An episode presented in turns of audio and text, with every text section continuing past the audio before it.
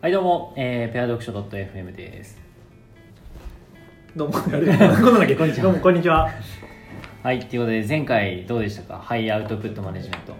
そうですね、あの、30分でいろいろ話したんですけど、あれでちょっと足りずに、うんもうちょっと自分で、もうちゃんと読みたいなと思って、後少で読しだんだけ後で読んだっていう感じですああわかるわかる俺もなんか後で読みま したこれいい、それいいのかっていう話はあるんですけど。まあでもあのペア読書の使い方として一つ思ったのは、はいなんかこう当たりをつける読み方としてね、後でもう一回その復習できるようにしておくみたいなその辞書を作るみたいなそうですね使い方としてやればいいかそうなですね、話した中から、あ、あの話あったなって感じで、こう、参照したりしたことが多かったので、うん使い方はすげえいいな。あの、多分一から読むよりは全然早くいろいろ読めたので。うんうんなんか読み返した項目ってなんかどこでしあ、たでももう一回最初の、なんか、はい自分で結構工場の話してたけど、これってこの文脈あったかなっていうのはちょっと、あちょあっと深掘りして、自分で聞いてあそうそうそうそうこれそうこの感じみたいなのはちょっと調べ調べたっていうか読んだりはしました、はいはいはい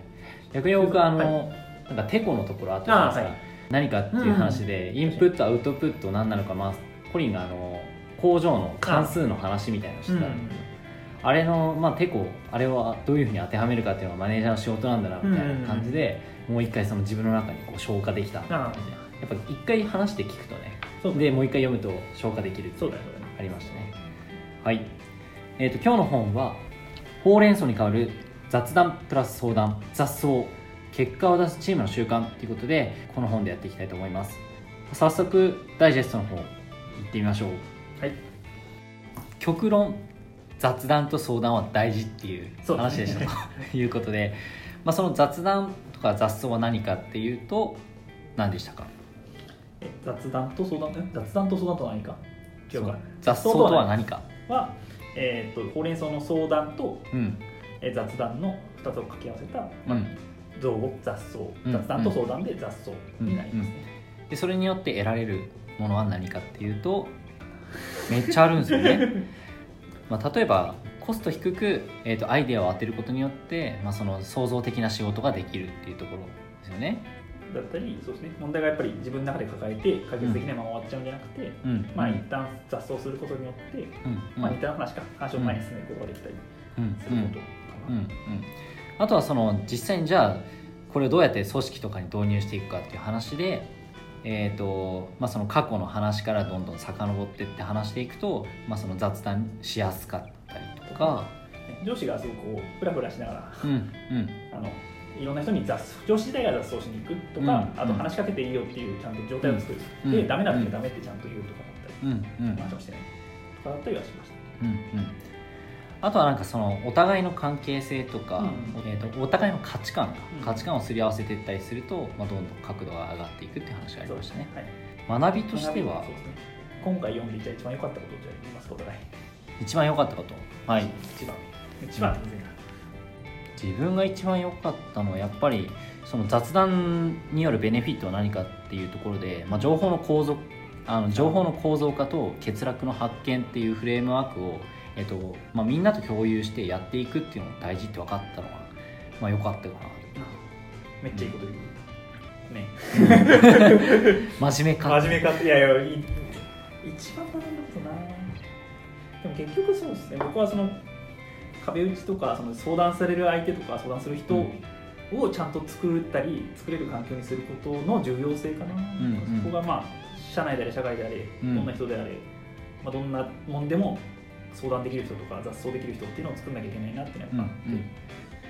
そこがなんかやっぱり思ったより大事だし、そこによって自分の生産だったりチームの生産だったり自分のチームの生産性だったり上がるな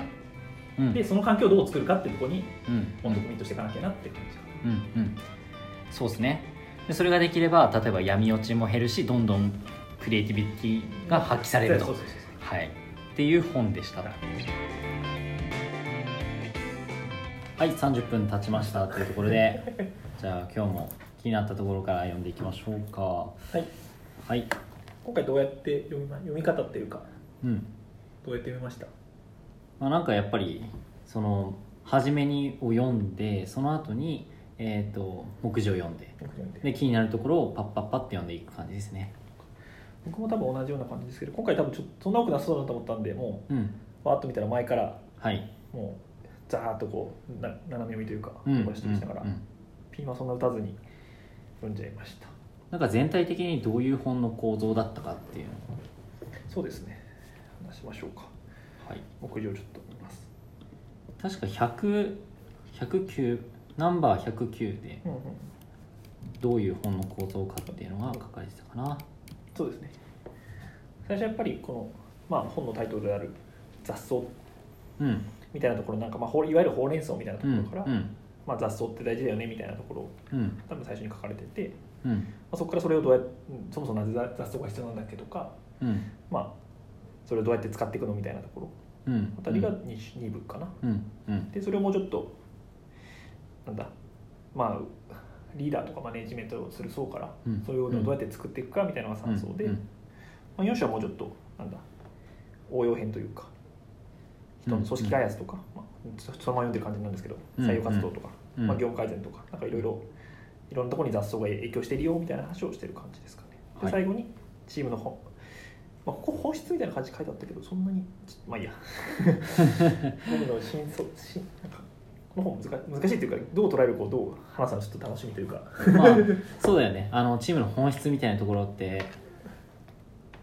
ねあの雑草だけではない可能性があるからねうんそうそうそうそううんまあ影響はあるとは思うんだけどもちろんあると思うんですけど、うんうんま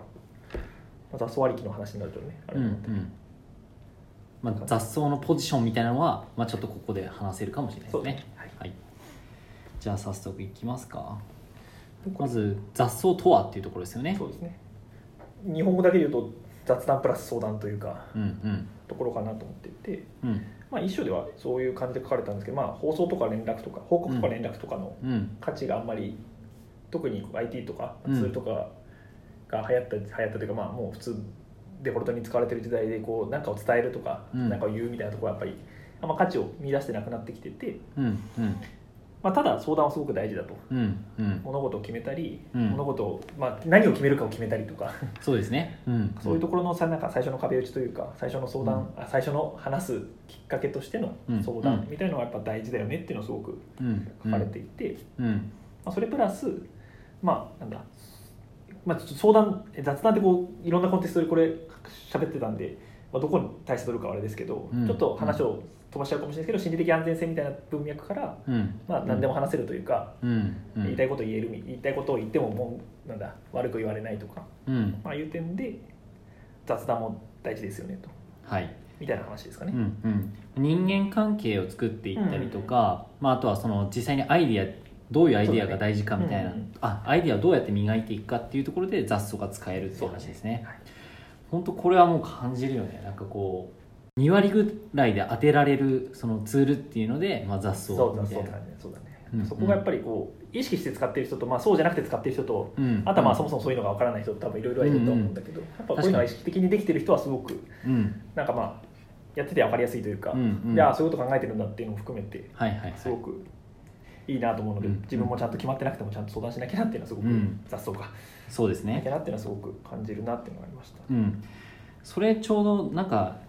4ナンバー469とかかなあのまさにその使ってる人とか意識的に使ってる人、うん使えてない人知らない人うんとかっていうところで、まあ、この本の使い方としてなんかそのみんなに読んでもらうみたいな、みうんみんなで理解してあの共通認識を持って使うっていうのも結構この本の使い方としておすすめされてましたねあ。そうですねでそこがやっぱこう、言ってねって言ってもやっぱ相う談んしてねとか、雑草してねって言ってもやっぱはみたいな感じなケースが多いと思うので、それがいかにいいよというかそれが大事なことかっていうのはやっぱ確かに伝えるツールとしてはこの本とかはちょうどいいというかそうですねいいのかなっていうのはうん思ったりしました、まあ、なんかそのまさにあの暗号値とか暗暗黙値っていうのは100ナンバー1005かな、うんあったんだけれども、まあ、このこういうふうに書式化されてる時点で形式値として使えるものはまあどんどん使っていくっていうそう形だで、まあ、本を使っていくともしかしたらいいかもしれないですね。まあ、やっぱ共有、うんなんでまあバンと全体に展開できるのはやっぱ共有形式値だから、うんうんまあ、そういう意味ではすごくこれ大事だよってみんなに言ってだけでも全然うんうん話が進みやすいかもしれないですね、うんうんあとそうだななんか時代の変化みたいな話がちょっと2部とかであってありましたね。なんか、まあ、いわゆる僕らも、まあ、ソフトウェアエンジニアみたいなことをやってるんですけどうんまあなんか再現性の低い仕事ってだんだん増えてきたよねって話があはいったと思ってて、なんかこはいれすごい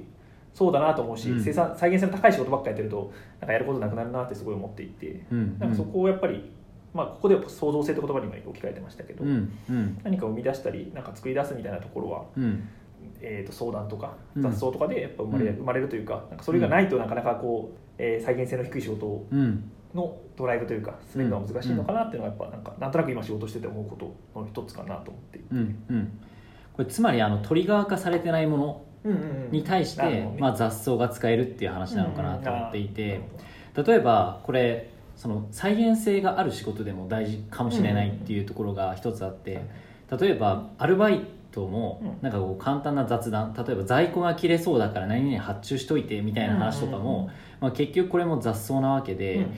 あ雑草から生まれるものだと思っていわかて、るなんかこうこれが切れそうだったらこうするみたいな暗黙知がある中で、うんそれの共有として使われるっていうところなるでなので再現性だけじゃないかもなってはあもしかしたら思っなるたほど、うんうんまあ、そのアイデアを磨く上では再現性の高ないい低い仕事の方がそうですねあの使えるなっていう、うんまあ、自分たちはすごい身に染みて感じるまあそうですね最近そう思うって感うんじうんなんだけど、うん確かにねそこの特にアルバイトのその発注みたいな話でするとうんそこがまあ本当はね再現性を高くし仕組み化できればいいんだろうけど、うんうんまあだからさっきの暗黙知と近いそうですねで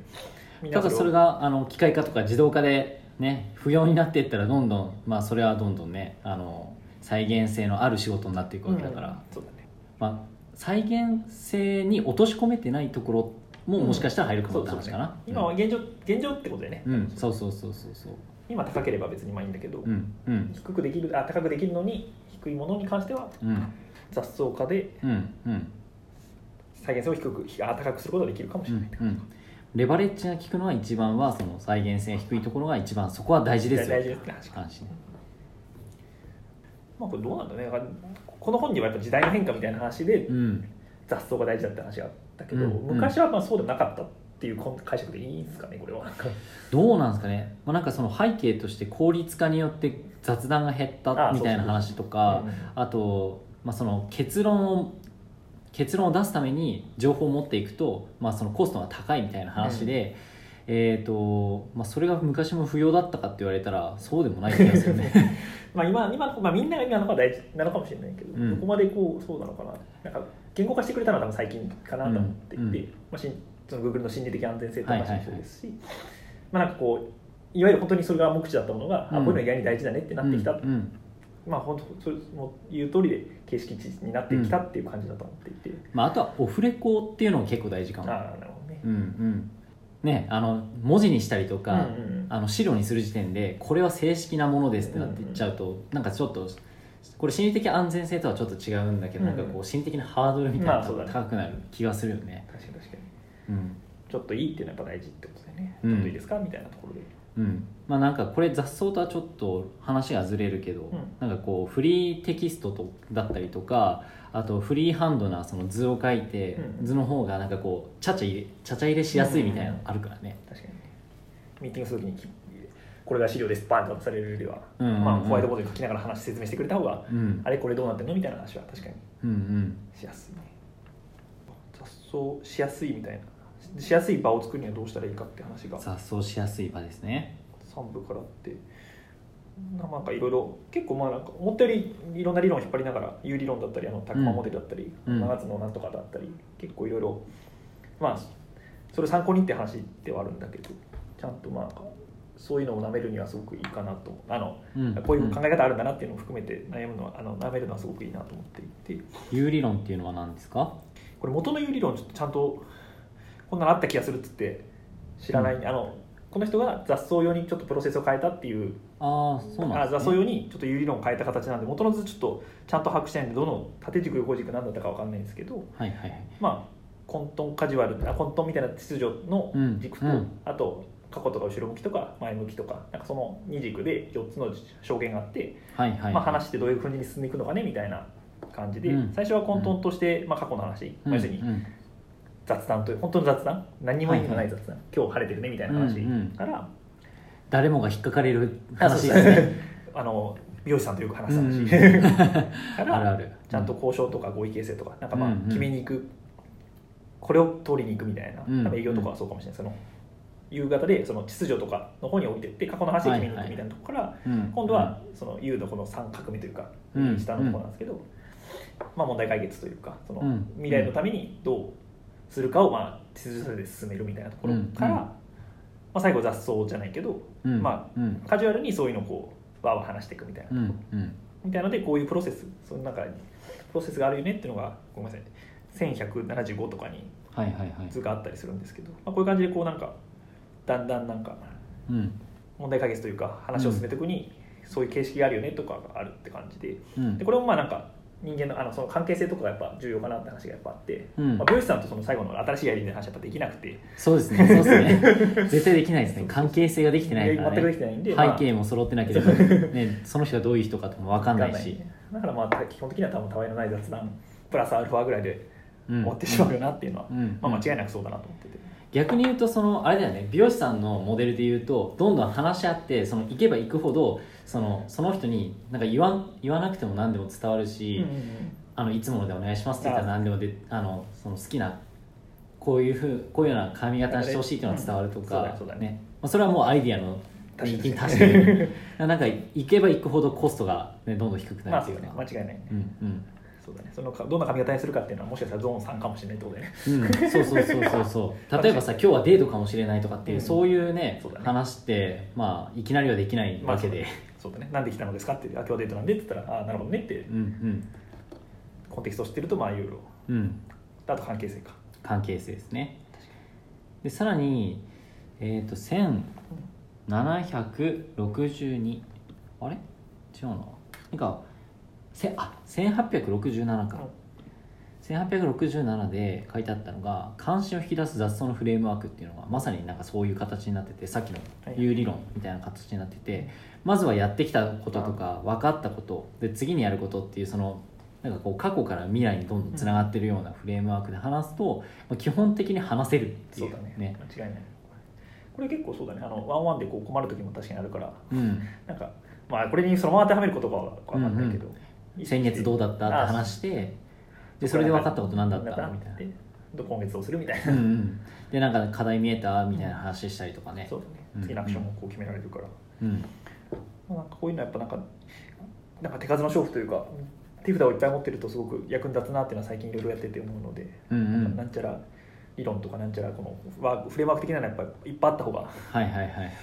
人的にはすごく役に立つ、あの考えなくていいんですごいうん引き出しだけでこそうだねなんかこれってどういうことなんだろうっていう事象を把握してフレームワークをつこう適切にねあ引き出すとね使えるよねう、まあ、ちょっと本とは関係ないけどすげえ大事だなっていうのは最近思ったりしま したまあその巨人の肩巨人の肩の上に乗るっていうのは大事だあなあまあそうそうそうそう、うんこれをうちから考えないとやっぱうりんうしんどい、とんこら辺で言うと1958ナンバー、ま1958あ、よくある聞き手側の話みたいな話だけどまあ傾聴って言葉は使ってなかったかな使ってなかったけどはいまあ大体聞聞き手になるケースが多いうん聞き手というかちゃんと聞き手になるのってすごい結構大事だなと思ってて、まあなんかうんここでうなずくことっていうのが、まあ、うなずけば大事うなずけばいいわけじゃないかもしれないですけど、まあ、うなずくことっていうのはすごい大事だよって話をしてて、うんうんまあ、これなんかまあいわゆる、まあ、ここの論でなんか形形状とかでも本が出るぐらいなんかどうやって話を聞くかとか、どう積極的な話を聞くかとか,、うんなんかそういうの共感とかも含めてなんかすごい、なんか大事な分野だよなと思っていて、うん話を聞く機会がやっぱ増えると思うし、うんまあ、伝わってるかどうかも含めてそういうのも見見ちゃうっちゃ見ちゃうのってうんなんかまあ大事だよなっていうか、まあ、関心があるように見せることが、うんまあ、好かれる、ね、一つのあれだったり、まあ、すあなたもお好きだよっていうのが、まあ、好かれるのの一つだったりするんでエコーするとかもね結構あるよそうねそうそうそうそう 繰り返してねちゃんとあそうだったんですねってこうちゃんと相手の気持ちになってやるとかもうん大事なんで、まあ、こういうのはすごくただこれ意識してからなんかこれやそうやってんのかなっていうのをちょっとこう 上の人と話す時に意識しちゃうっていう欠点があるんだけどそうだよねわかる なんかこう構え構えちゃうというかあこの人なんかすごい戦略的にやってるんじゃないかみたいな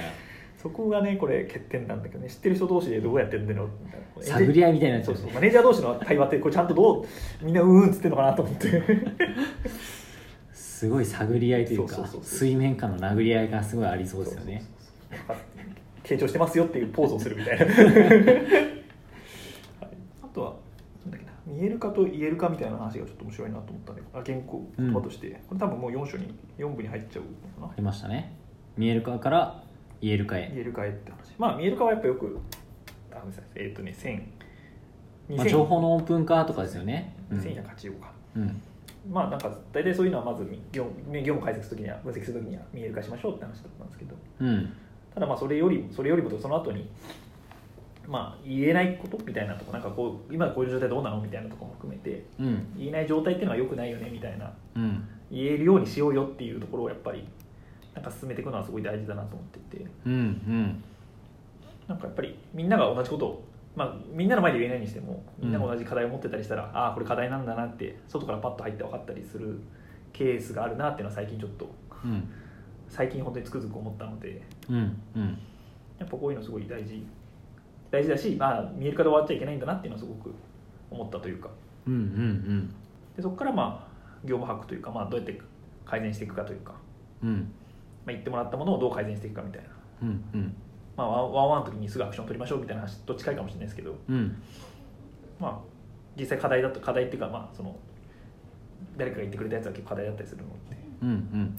あとやらないにしてもなんかそのプロセスとかあそそうねのスタンスとかね本人とねそのちゃんと握ってというか本人が納得いく形で進めるのが大事だよあねそうそうそうなんかこう勝手にやらないことになってたってなるとねあまあそうなんか言っても意味ないじゃんみたいになるからうんねそうだねこういうこういう背景があって結果やらなかったって話も含めてうちゃんんと伝えられるといいかなと思っていて、この辺はやっぱまあもう大きくなればなるほど特に大事なのかなってう思っんたです、実行に踏み切った時はねまあや言ってよかったってすごいわかるんだけど、実行に踏み切らなかった時こそなぜやらないのかっていうのを説明していちゃくんとみ伝たいなえなきゃいけないからねそうなんだよだからいろいろ聞いてるとね逆に言うとちゃんと説明責任が増えていっちゃうからううんまくやっていった方がいいんだ、まあだからそれもなんかまあ雑草って形でうまくこう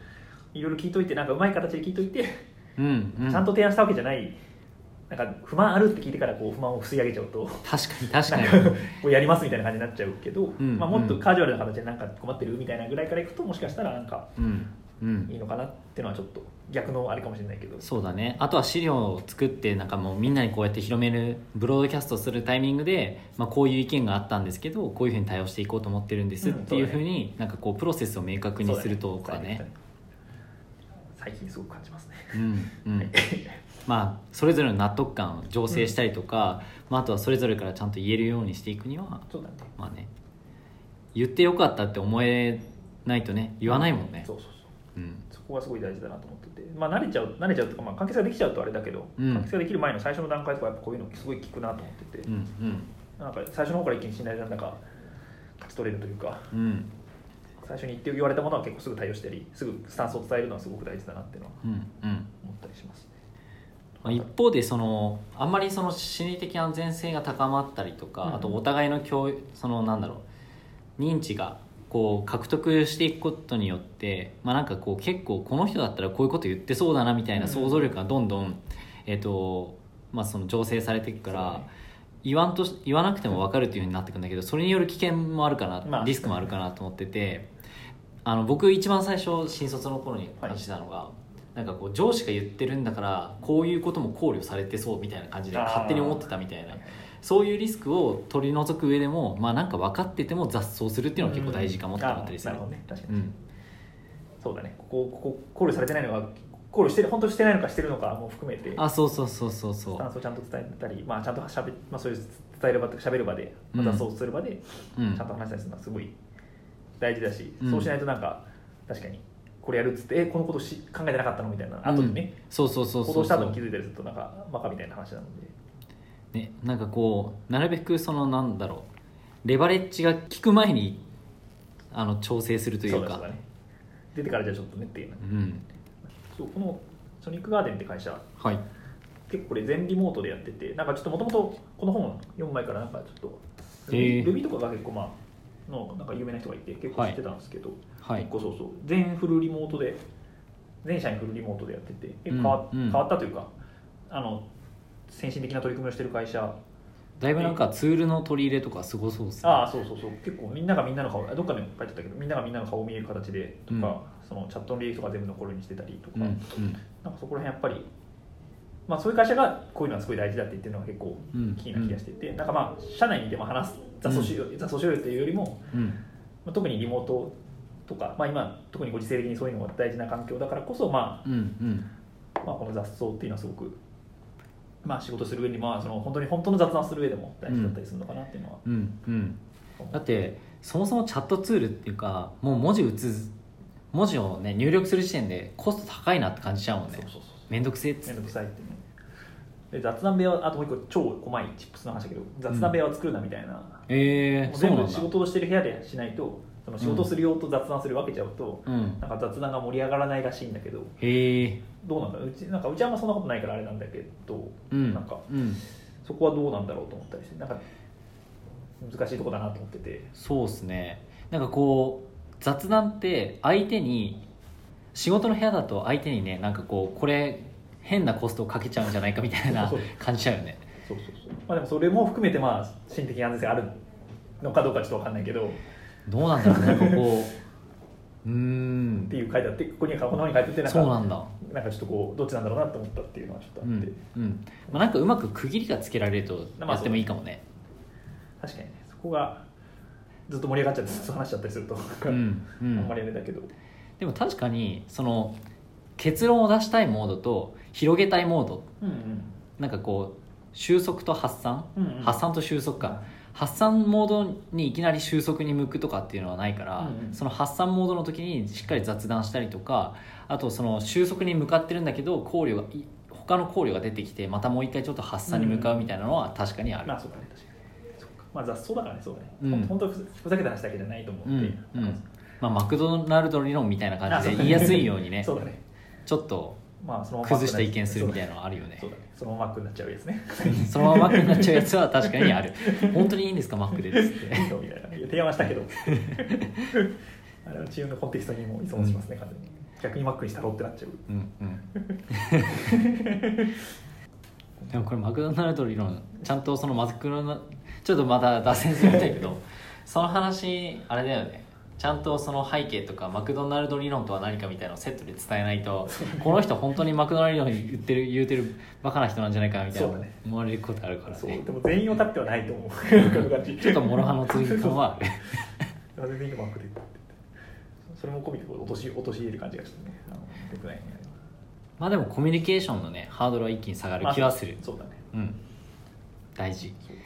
まあ、別にあの僕たちはマクドナルドを悪いとは言ってるわけじゃないんですよ そうそうそういう理論があるから例としてマクドナルドを挙げてるだけです、うんうんマックは大好きでマックは大好き美味しいす 意味あるだろうすごいポジション得みたいになってるけ